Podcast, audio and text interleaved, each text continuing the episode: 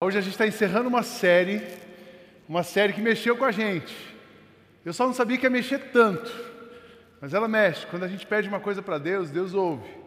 E Deus responde, não do jeito que a gente quer, mas do jeito que a gente precisa. E Ele vai mexendo com a gente, Ele vai trabalhando com a gente, Ele vai trabalhando com a gente. Eu sou prova disso. E nós vamos encerrar hoje essa série. Eu convidei o Dr. Daniel Barros, o Dr. Jimmy, dois médicos, um gastro para falar de corpo, um psiquiatra para falar de psique e eu vou falar do pneuma. E aí, na verdade, a gente está falando tudo da mesma coisa, porque é tudo integrado. E a gente quer encorajar você ah, nesse novo tempo, ah, novo tempo da comunidade. A gente vai, nós estamos vivendo, começou um novo tempo, mas encorajar você e ajudar você nessa direção. Não sei quantos de vocês perderam seus quilos, mas vai ter hoje, ah, vai ter uma, um QR Code para você voltar lá e responder. Eu perdi 13 quilos. Foram oito Oito em dezembro e cinco agora em janeiro, então são 13. No que eu, no que eu tinha me comprometido, eu bati a meta, mas quando eu gosto de bater a meta, eu dobro a meta, sem lembrar do nome da mulher lá. Eu gosto de dobrar a meta, então faltam 7 quilos, eu quero mais 7, aí depois eu vou para minha cardiologista, eu vou cuidar de outra coisa. Mas um compromisso de cuidar do corpo, compromisso de cuidar da cabeça, e cabeça foi uma outra coisa interessante. Eu acho que eu sou bom de cabeça, mas quando você acha que você é bom, que é aí que você cai, né?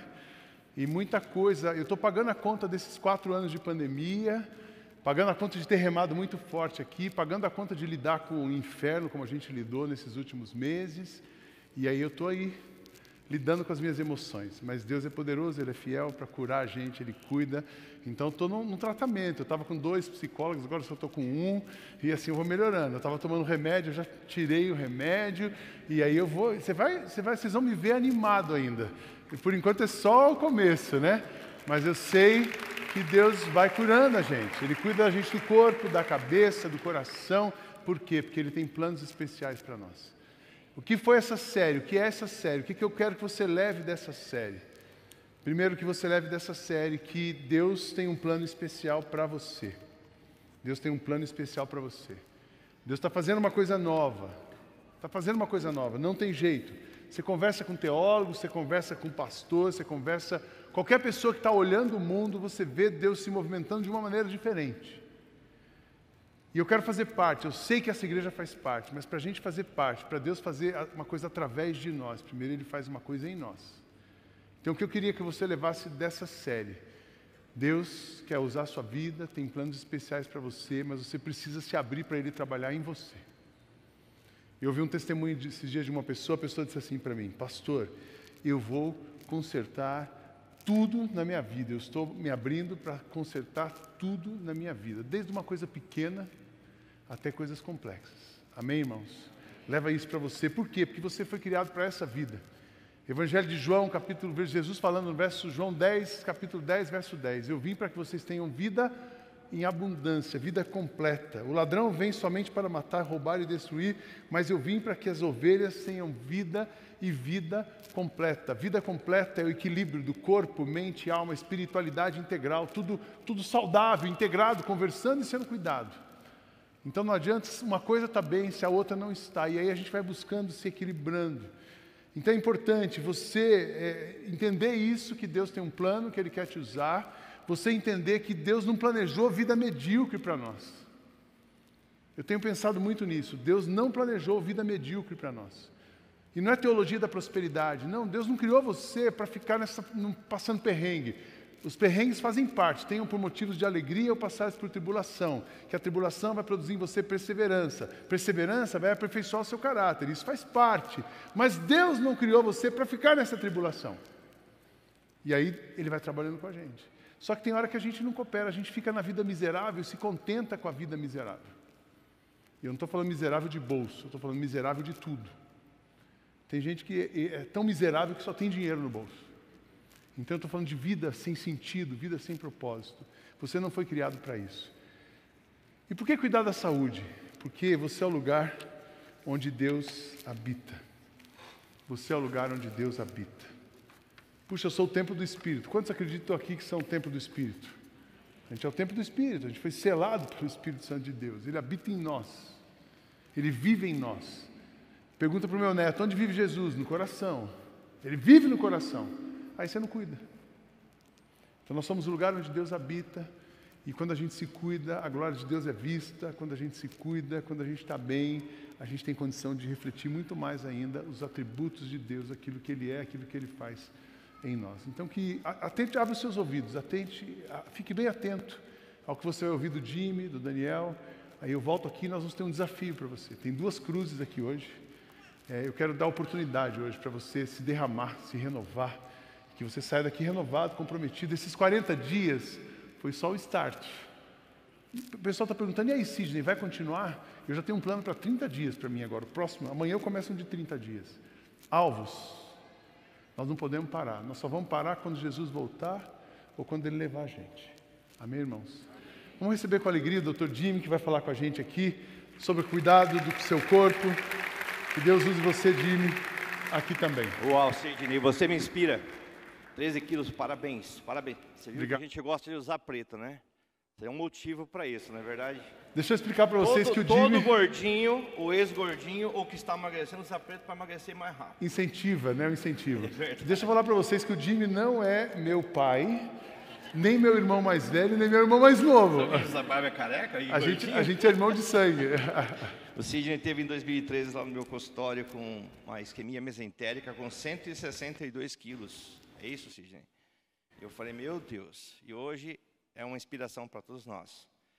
É, bom, ele me deu uma missão árdua, que seria é, falar para vocês uma coisa que eu falei no início dessa série, uma palestra que eu levei uma hora para. Ele falou, compila em um, 10 minutos, cara, se vira. Então, vou tentar trazer o cerne dessa questão, daquilo que eu falei na palestra quem estava aqui naquele dia, tentando fazer você entender um pouco por que, que a gente ganha peso, por que, que a gente sofre desse jeito. Que autoridade eu tenho para isso?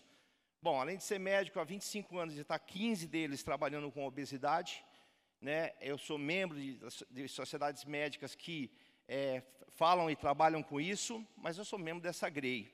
E aqui, para mim, foi muito é, uma honra para mim estar aqui falando para vocês. Bom, mais do que qualquer autoridade aqui, não tão menos importante como membro da, também da, da Alphaville, eu acho que a autoridade principal vem de alguém como o Sidney, como nós estamos lutando para perder peso. Eu sei que já passou na cabeça de alguns aí, o que esse médico gordinho vai falar sobre obesidade e emagrecer? Então é meio complicado, mas eu também luto com isso diariamente, a nossa guerra, eu trabalho com isso, é uma doença estigmatizada e nos, nos condena, tem preconceito contra ela e há gente que romantiza ela. Não dá nem para ter uma coisa, nem para ter outra. Bom, ah, só para vocês terem uma ideia do panorama dessa, dessa, dessa doença, atualmente, ela não melhora em nenhum país do mundo. Os mais pobres estão engordando. Ela só piora em todos os lugares. Ela em nenhum lugar ela está estagnada. E em 2035 nós seremos mundialmente mais de 50% da população obesa. É isso que nós encararemos daqui para frente. Então, a, a, obesidade é uma doença crônica, é uma doença progressiva e ela é uma doença fatal. Se ela não for interrompida, ela traz consequências muito grandes para nós. É, o problema é que tem mais de 200 doenças catalogadas associadas à obesidade. Se fosse só ela, e ela é uma doença, tá, gente? É isso que eu vou tentar passar a mensagem para vocês hoje. Ela é uma doença. E mais de 200 doenças catalogadas associadas a essa obesidade. Vários tipos de distúrbios, né? Os efeitos negativos delas são vários, sejam emocionais, sejam psicológicos, sejam corporais. É, ela só traz N tipo de situações. Aqui eu estou citando numa linguagem bastante informal, aquilo que nos incomoda demais em estar acima do peso. É uma coisa que é muito chato estar eh, engordando. E o pior, a gente saber que a, a tendência é que a gente continue engordando. Próximo. É, então, falei para vocês, em 2035, isso é uma projeção já real, mundial, que em 2035 mais de 50% da população estará acima do peso. Próximo. É, a obesidade, ela, o problema dela é que ela é multifatorial, ela não vem de uma coisa só. Ela não é uma doença simples, ela é uma doença complexa, e como uma doença complexa, ela não tem um tratamento simples. E ela oriunda de vários fatores diferentes do nosso viver. E esse é o problema, porque até o teu ambiente de trabalho pode alterar a, a condição com que você tem essa obesidade. Ah, fatores genéticos, fatores demográficos, fatores psicológicos, tudo pode fazer você ganhar peso. Então é um negócio muito complicado, não adianta querer atingir, só uma, não adianta só querer fechar a boca. Próximo. É, a grande problema nosso é que nós estamos brigando nessa balança aqui. O nosso corpo, uma pessoa normal, uma, estamos todo mundo, estamos brigando entre o que a gente consome de energia, é, gasta de energia diariamente e o que a gente coloca para dentro. Então essas duas, essa balança está sempre mais inclinada no tempo que nós vivemos, que é o tempo de hoje, para se reservar energia. E temos vários fatores que interferem nisso desde doenças orgânicas até realmente o ambiente que vivemos, até mesmo como nos relacionamos com a comida, enquanto é um hábito de prazer. Próximo. Uma vez que é, uma pessoa, vamos imaginar uma pessoa sem obesidade, como é que começa a coisa toda? Ela vai evoluindo, ela começa é, por algum motivo, por algum é, desarranjo naquela balança, por alguma doença, por algum hábito, por alguma coisa, ela era magra, e todos fomos magros um dia, e aí eu começo a ingressar na obesidade. Eu não começo num pulo do dia para a noite para uma obesidade, eu começo numa pré-obesidade. E o sinal não se alarma, a gente se adequa, veste uma roupa diferente, não vamos tomar conta disso daí, continuamos seguindo nossas vidas, estamos cheios de ocupações. Só que a história natural da doença é progredir. E uma vez que a obesidade está instalada, e ela é alimentada tanto por fatores endógenos como exógenos, o que quer dizer? Exógeno é que vem de fora para dentro. Endógenos são seus internos. Desse lado aqui, o único jeito de você ajudar, principalmente, é através de ajuda profissional. Daquele lado lá, você ainda tem alguma ingerência e pode tentar interferir nessas questões. Mas, é, é, a gente não toma conta, estava dizendo. Uma vez que a doença está instalada aqui embaixo, aí nós vamos tomar, começa a nos incomodar demais, vamos tomar conta. Nós começamos a fase dinâmica da doença. Não existe, gente, exobeso. Entenda uma coisa, se você hoje tem 90, 162 quilos do Sidney, o Sidney é uma pessoa de 162 quilos. Desculpa, Sidney, desculpa é que você hoje não é, ele não é um ex-obeso, ele é um obeso com peso normal. Ele é um obeso com peso saudável, mas geneticamente e as células da obesidade dele estão nele. E se ele parar o tratamento da doença, e ele falou mais 30 dias, ele está certíssimo, a doença volta a doença se reinstala. Como toda doença crônica, o tratamento é crônico. Parou, recidiva. Isso é medicina, não tem o que ser feito. Então, nessa fase dinâmica, a gente entra num sofrimento muito grande, porque a gente ganha e perde. Ganha, faz aquela dieta e perde. Se não houver mudança sustentável, realmente a gente vai se cansar. E sabe qual que é o problema de tudo isso? Que quando você ganha peso, e aí depois você quer perder peso, você vai fazer o que normalmente? Dietas muito apertadas. E realmente você consegue perder peso. Mas você perde peso, você perde músculo, você perde água, você perde gordura. Quando você ganha peso de volta, você ganha água e você ganha gordura. Você não ganha o músculo de volta. Você está numa situação pior do que a anterior. Porque agora você nem tem músculo. O que, que dá metabolismo basal para nós, o que aumenta nosso gasto energético diário, é justamente a, a, a, o músculo. Próximo. A pessoa, então, ela é obesa porque come muito ou você acha que ela come muito porque é obesa? Vou provar para vocês que esse estigma da doença, você já viu aquela história? Ah, fecha a boca que você emagrece. Não funciona. Uma vez que você atingiu a obesidade, isso não vai funcionar mais tão bem. Próximo. Por quê? Porque nós temos três regiões no nosso cérebro que é ao centro da nossa fome é o hipotálamo. É ali que tudo acontece, viu gente? É ali que determina tudo que o corpo vai fazer. E nós temos três regi regiões. Uma que é o núcleo solitário, vou falar que né, não é medicina e tal, mas esse é muito primitivo, e o, e o, e o, e o, hipotálamo. E acima do hipotálamo temos os núcleos suprahipotalâmicos. O que, que isso quer dizer? O núcleo de baixo e o núcleo do meio, que é o hipotálamo, eles são responsáveis pela nossa fome, o equilíbrio homeostático do nosso corpo. O que é homeostase? É aquilo que eu como e eu gasto. Esse equilíbrio aí, eu só posso engordar desse jeito se eu for uma pessoa que eu começo a comer mais do que eu estou gastando. E aí eu vou engordar. Então, a fome gerada aqui no hipotálamo é aquela que estão ligada a vários tipos de hormônios, especialmente a insulina e a leptina. A leptina produzida no nosso tecido gorduroso e a insulina produzida no nosso pâncreas são hormônios anorexígenos. Eles tiram a nossa fome. Mas existe uma danada chamada grelina, essa bicha aí, produzida no estômago, da qual eu trato. Essa grelina, ela é um neuropeptídeo transmissor muito forte, é ela que nos dá a fome. E quando ela é ativada, você sente fome. Tudo bem, para uma pessoa normal, quando o alimento você vai comer, o alimento chega no estômago, começa a ser produzida insulina, a leptina começa a ser liberada, vão lá no hipotálamo e falam, ó, pode parar que já está bom. Não precisa continuar comendo. O que, que acontece? Você para. Isso é uma pessoa normal, tá? O que acontece quando você fica obeso, você instalou a doença? A, sabe quem tem esteatose hepática, infiltração de gordura no fígado? Isso também acontece no cérebro. E na glia, onde isso é, essas comunicações são feitas, são intoxicadas por gordura. O que acontece? Você passa, uma vez que você é obeso, a ter uma resistência insulínica, uma resistência leptínica, ou seja, não, você não vai mais responder aos estímulos anorexígenos desses hormônios. O que, que acontece? Quem vai predominar? A grelina, que dá fome. Então você vai ter fome porque você está gordo mais do que uma pessoa normal. Então você pode falar isso, você que está gordinho, pode falar isso para aquele que está te criticando, viu? Bom, o problema se fosse só esse, a gente ainda consegue tratar, consegue resolver. É que nós temos outras coisas. Os núcleos suprahipotalâmicos, esses são os núcleos dopaminérgicos, aqueles opioides e canabinoides. Esse grupo é o centro do prazer, do, do comer hedônico, do hedonismo alimentar. E aí é que está o nosso problema, porque a gente quer comer, sabe quando você está sentado no sofá sem fome nenhuma, você acabou de almoçar, e vem aquele, hum, aquele chocolatezinho, é esse lugar que está sendo ativado.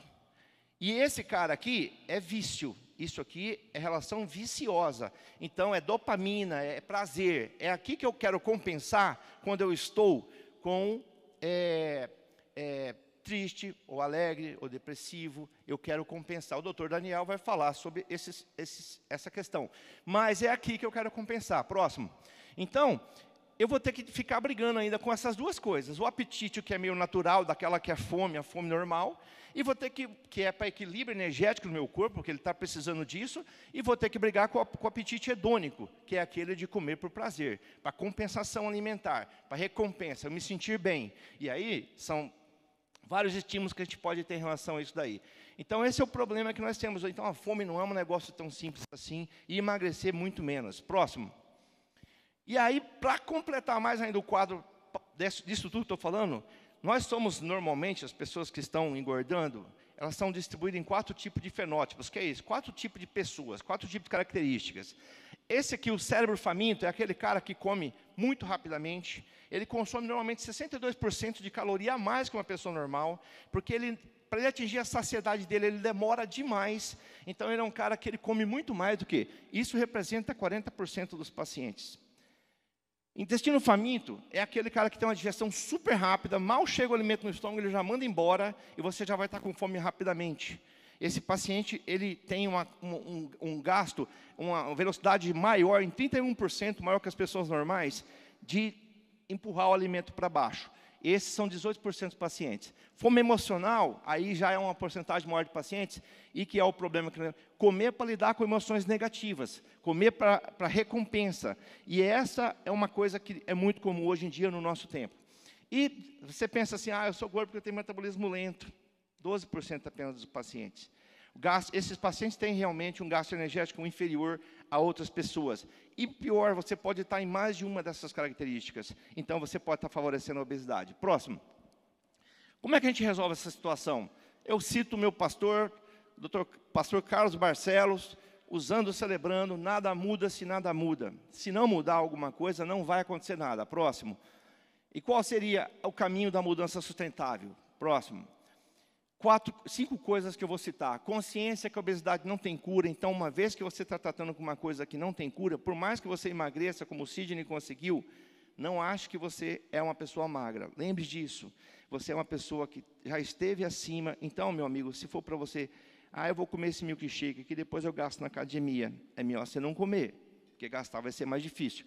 Consciência da tríade da mudança. Inicialmente, quando você falar, ah, eu vou mudar minha situação, vão desconfiar, tua família vai não adianta, ela não tem jeito. E depois entra uma outra parte que é o respeito, quando eles percebem consistência naquilo que você está fazendo, e depois eles, você passa a ser uma inspiração.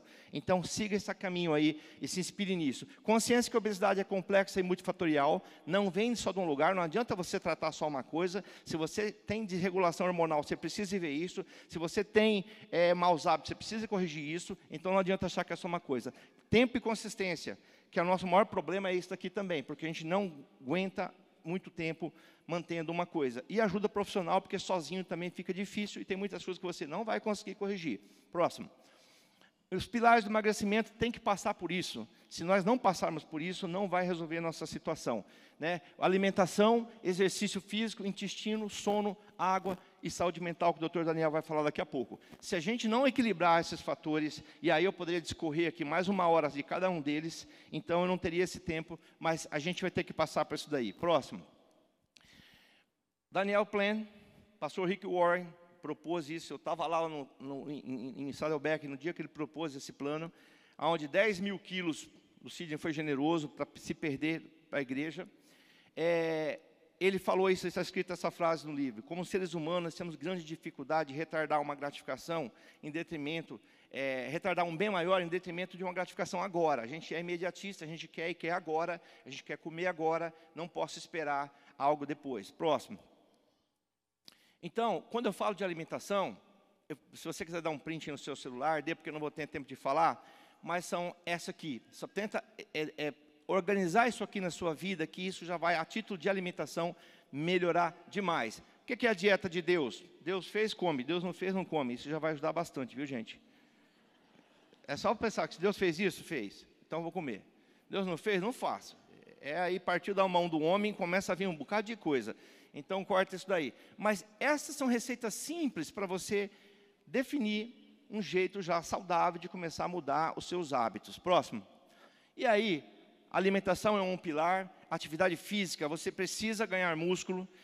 Nós, como sociedade, nós estamos muito, mais sarcopênicos do que, na verdade, sarcopênico é falta de músculo, do que, na verdade, obesos nós somos umas esponjas, porque nós não temos, e, e, quando a gente fica velho, é por isso que a gente vai encurvando para frente, porque a gente não tem massa muscular.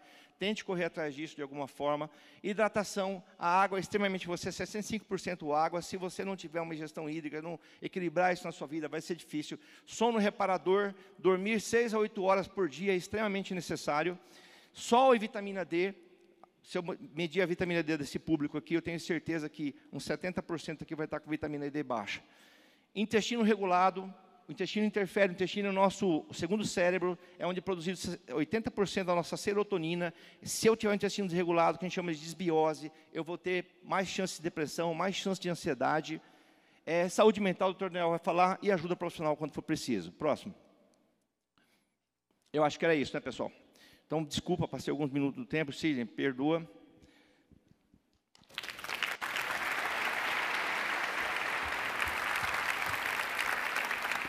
Acho que deu muito insight. Pode aplaudir um pouco mais forte. Obrigado, Jimmy. Falei demais? Não, ótimo. Esse livro que o Jimmy falou, do Daniel, Plano Daniel, é o livro que a gente recomendou esse mês, tem na livraria, você pode passar por lá. No final, o Jimmy vai estar aqui, você pode conversar um pouco mais com ele também. Ele é da comunidade, ele está aqui todo domingo com a sua esposa Ju, que também é médica, que cuidam da mesma coisa. Pode ajudar você. Da mesma maneira, a gente vai receber o doutor Daniel Barros, que vai falar com a gente agora da saúde mental. Dá uma salva de palmas. Daniel, bem-vindo, Daniel. Obrigado. Ele recentemente deu uma palestra aqui na nossa terça terapêutica e já é da casa também aqui. Um prazer ter você aqui, viu? Obrigado. Obrigado. Bom dia. Você achou que ia num culto hoje, você veio no psiquiatra. Teve um moleque que trouxe o marido, hoje você vai na igreja, porque hoje é difícil levar o marido no médico, né? Aí trouxe o marido na igreja, falei, não, mas você vai na igreja, é porque assim você já conversa com o psiquiatra, é o único jeito você falar com o psiquiatra indo na igreja.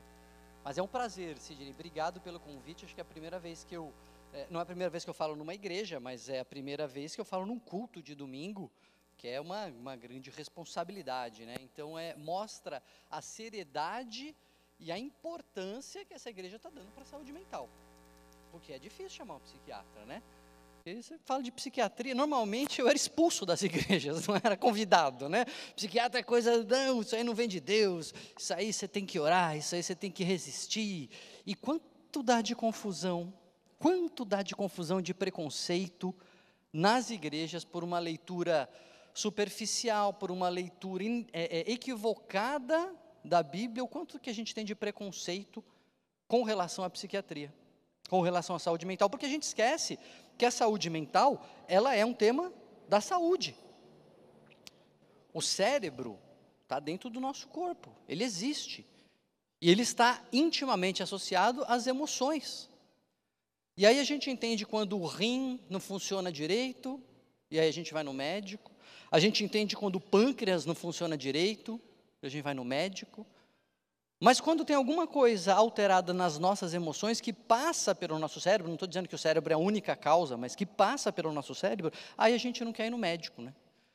Imagina alguém começa a ter dor no peito, dor no braço, falta de ar. Ai meu Deus, acho que eu estou infartando. Me leva para a igreja, rápido, vamos orar. Não, né? Você está infartando, você vai correr para o pronto-socorro. E é quando a gente está triste, desanimado, sem energia, irritado, dormindo mal, brigando, aí você acha que tem que resistir, aí você acha que você tem que fazer força. Você não faz força contra a asma. Ninguém fala assim para a pessoa que está. A gente pega a pessoa que está com depressão e fala: você precisa reagir, você precisa ter fé, você precisa é, é, fazer força, você precisa passear, você precisa se divertir. Ninguém fala isso com uma pessoa que está com asma, né? Crise de, de asma, falta de ar. Nossa, acho que eu estou com falta de ar. Ninguém vira e fala assim: ah, falta de ar. Tanto ar em volta, aí está sobrando ar. Por que, que você não respira mais forte? Faz uma forcinha. Você também não está se esforçando, parece que você não quer respirar.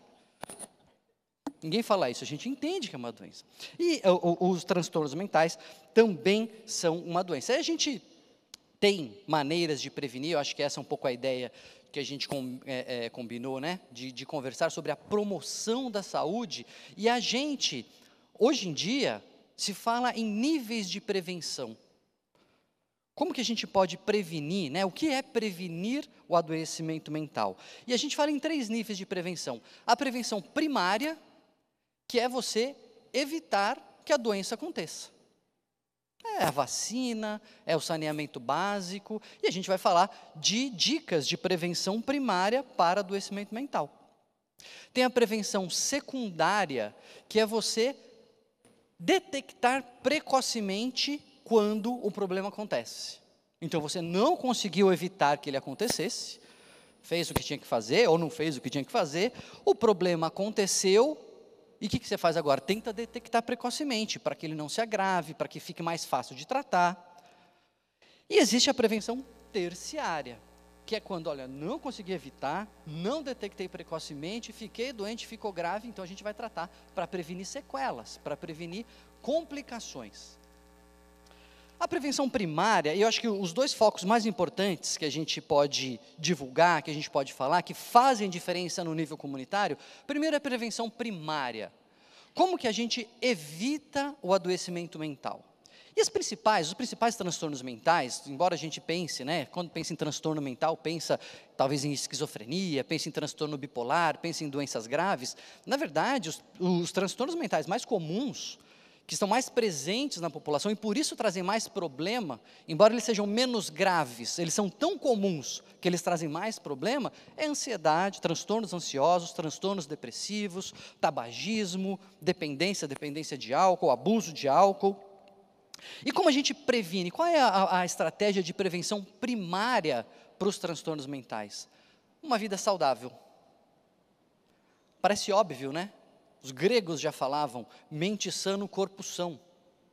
Mente e corpo funcionam de maneira integrada. Se a gente tem uma vida saudável, se a gente busca uma vida saudável, a gente vai ter mais saúde mental. E isso é, é, é função nossa. A gente tem que fazer isso, não é? Porque quando a gente pensa em saúde mental, a gente pensa, não, eu preciso orar mais, eu preciso me apegar mais com Deus. Ok, faz bem. Mas para evitar cárie, você faz o quê? À noite. Na noite eu vou orar. Eu não vou passar fio dental, hoje não dá tempo, mas Senhor, tira a placa bacteriana, Senhor. Me evita a cárie. Não tem sentido, você escova o dente. Você passa fio dental. Com a saúde mental é a mesma coisa. Você Orar faz bem para tudo. Você estar envolvido numa comunidade faz bem para tudo, mas uma vida saudável é responsabilidade nossa. É dever nosso. Então, o Jimmy falou, sono adequado, isso é importantíssimo e hoje a gente é responsável por boa parte do nosso problema de sono, porque a gente fica procrastinando a hora de dormir, porque você está o tempo todo trabalhando, então você está cuidando de filhos, tá, agora é o tempo que eu tenho para mim. E aí você fica procrastinando, você fica adiando a hora de dormir, que você fica lá no celular, você fica lá no TikTok, você fica lá no Rios.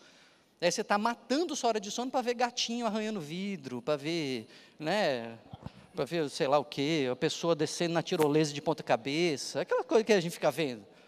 E a gente come a hora de sono e a conta chega. Ah, amanhã eu compenso. Não compensa, essa conta chega. Alimentação adequada. É, o, o Jimmy falou muito bem: se Deus fez, come, se Deus não fez, não come.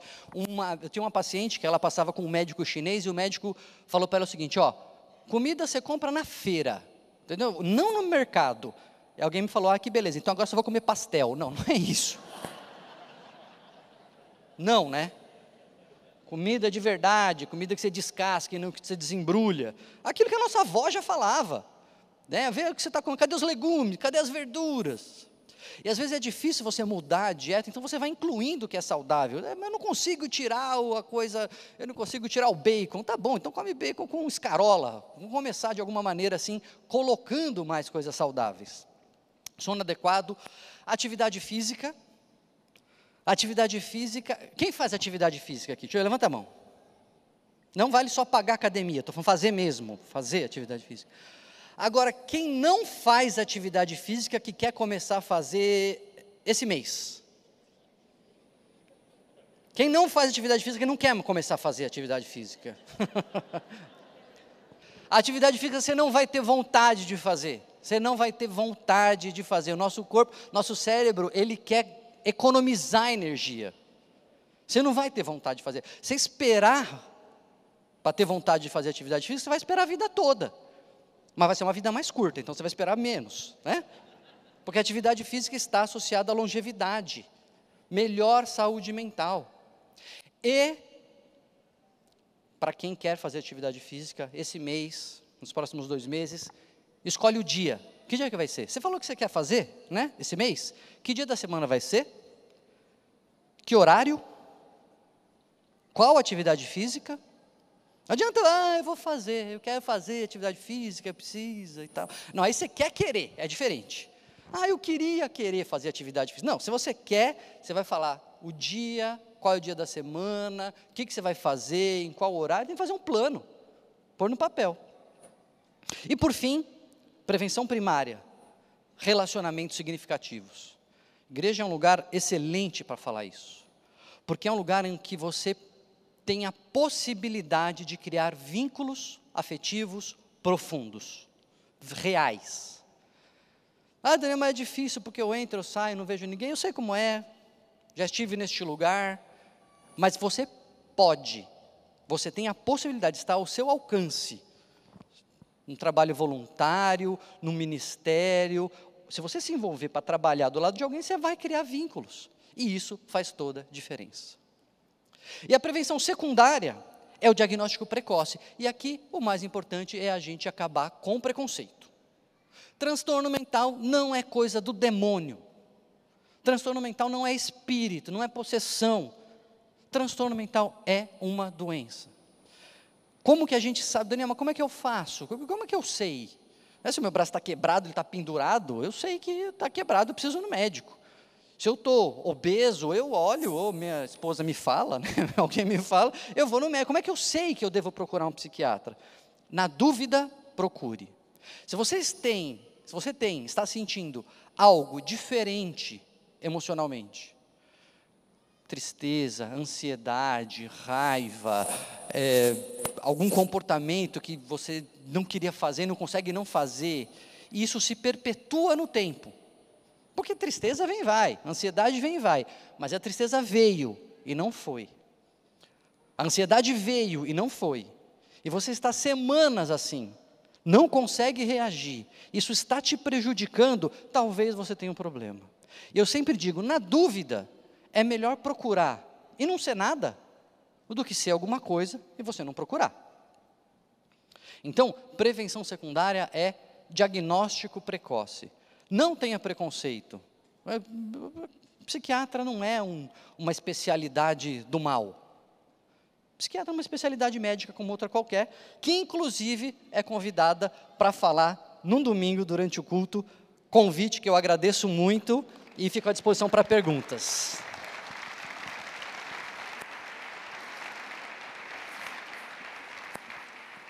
Acho que esse culto.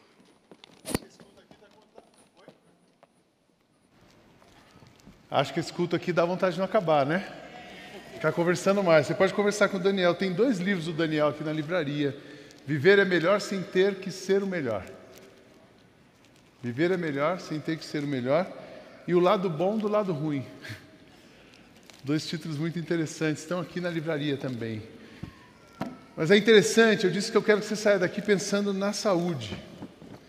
Pensando na saúde. E Deus, Deus, Ele Deus deseja que a gente se apresente, Ele quer encontrar a gente irrepreensível nessas áreas.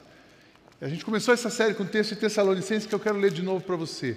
Que Deus, que nos dá paz, faça com que vocês sejam completamente dedicados a Ele e que Ele conserve o espírito, a alma e o corpo de vocês livres de toda mancha, para o dia em que vier o nosso Senhor Jesus Cristo. Aquele que os chama é fiel e fará isso. A gente falou no primeiro dia que a nossa sanidade, seja ela o cuidado da mente, o cuidado do corpo e o cuidado da alma, fazer oração, cada coisa tem o seu lugar. Você não ora para não ter cárie. Mas você ora para Deus abençoar a sua vida e você ter condição de perceber que você precisa se cuidar.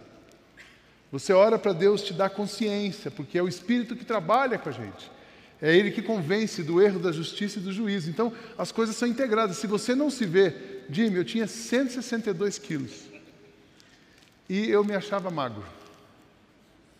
Eu fazia piada comigo mesmo. Isso é o que a gente chama no celebrando de negação. Eu fazia piadinha do gordo, eu falava que eu tinha três hobbies. O primeiro era comer, o segundo era comprar comida e o terceiro era cozinhar. Estou rindo de mim mesmo. Isso é uma maneira de você negar. Mas é o Espírito que mostra para a gente. O que o celebrando faz para a gente é tirar uma venda do olho e você ouvir Deus, porque quando você ouve Deus, você começa a prestar atenção que a sua tristeza veio e não foi, que você ficou irado demais e por que, que essa ira acontece. Aí você vai tratar disso. Aí você percebe que você ficou triste, mas ficou feliz quando você comeu duas pizzas. E aí você fala: tem alguma coisa errada comigo. Quem mostra é o Espírito. Mas a gente falou no primeiro dia que essa consciência tem a ver com uma coisa chamada santidade. Deus quer que a gente se apresente irrepreensível.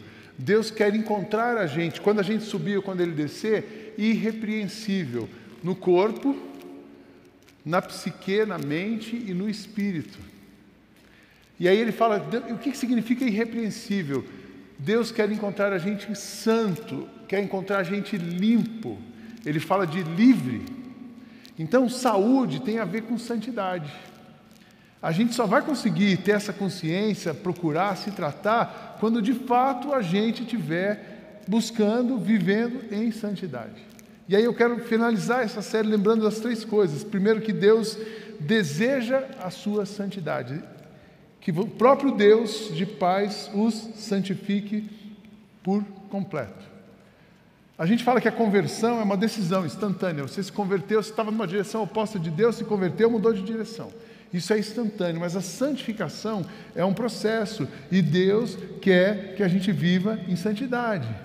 Santidade significa restauração. Deus quer que a gente ande constantemente num processo de restauração da identidade que Ele nos deu, do propósito para o qual Ele nos criou, do lugar para o qual Ele nos levou. Senão a gente fica aqui vivendo como se não houvesse amanhã e como se Deus não estivesse lá nos chamando para lá. Então Deus quer que você seja santo. Como eu disse no começo, Deus não chamou você para uma vida medíocre, mas Deus chamou para você uma vida santa, integral, completa. Mas uma outra coisa que a gente aprende também nessa questão do espírito: Deus, a gente não consegue produzir santidade, eu vou me tornar santo. Não. Eu, a minha carne não melhora. Muito bom você falar isso. Eu não sou um ex-obeso, eu sou um obeso com 112 quilos hoje. Mas vou chegar em 105. Né? Eu sou um, um doente mental aí tratando da, da, minha, da minha debilidade. Mas a minha carne não vai melhorar, mas o meu Deus é santo. Ele é santo, ele é fonte de santidade, ele é referência, ele é luz que não apaga, ele é verdade que não muda, ele é caminho que não falha, ele é certeza no meio de incerteza, ele é amor quando a gente não tem vontade de amar, quando você está irado, ele continua amando. Então Deus é santo, Ele quer que a gente seja santo, Ele é a fonte de santidade e Ele quer que a gente comece a receber mais dele. Você só consegue ser santo quando você está em comunhão com Deus. Eu só consigo ser santo se eu me aproximar de Deus. Mais proximidade, mais santidade.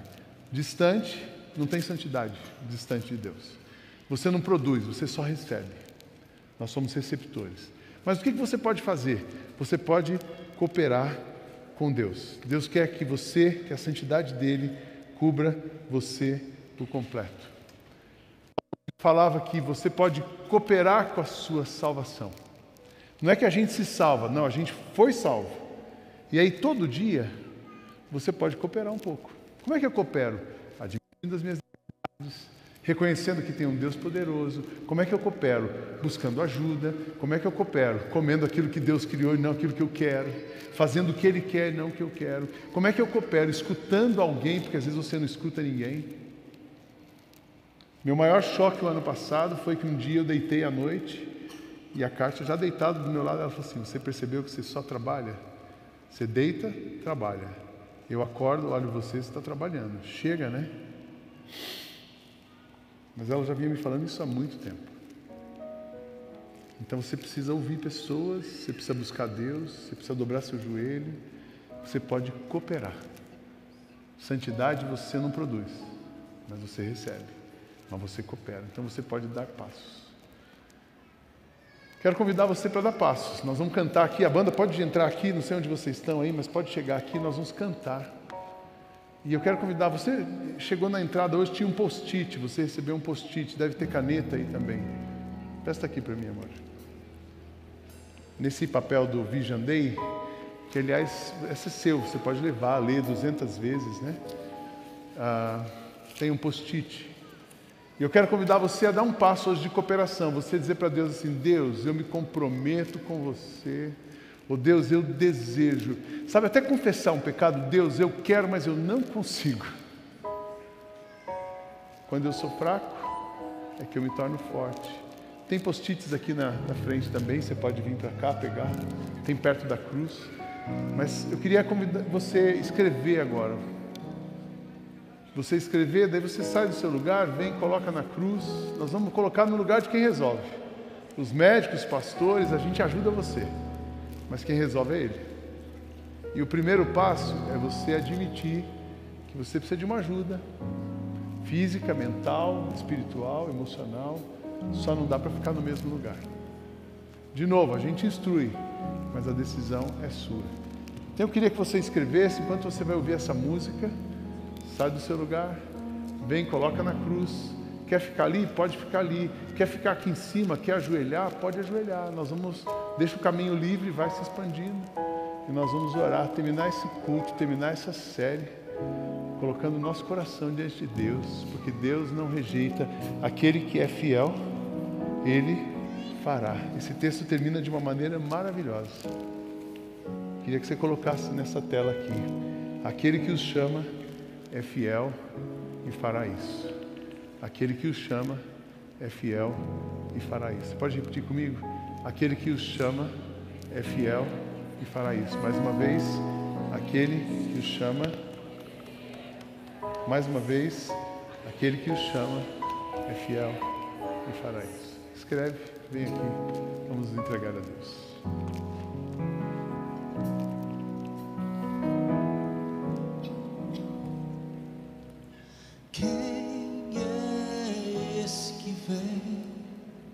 Ensina em amor.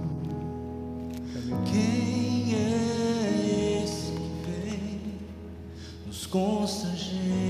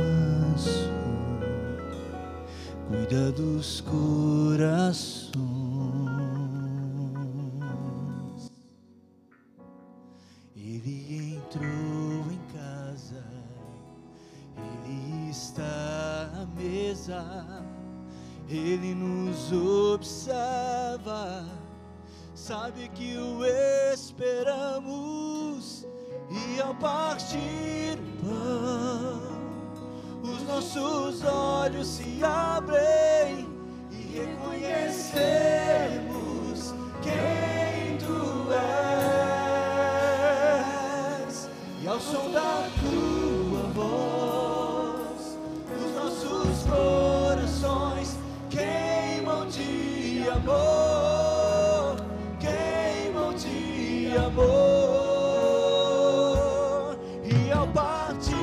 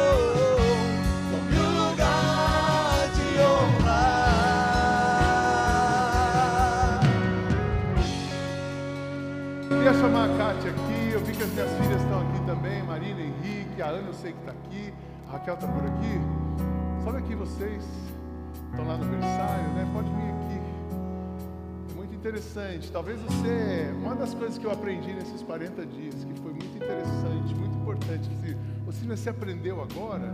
Não, eu já sabia. Mas só foi reforçado, né? Eu já sabia, mas só foi reforçado. É que às vezes você está passando por uma dificuldade, você fala assim, não tem ninguém. Aí você mora com a sua família.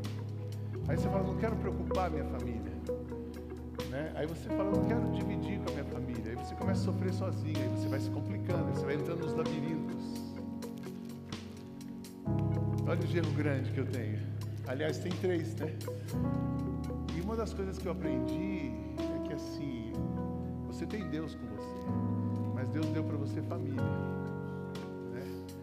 E a, a, a maior força, a primeira força que você tem do seu lado é a sua família.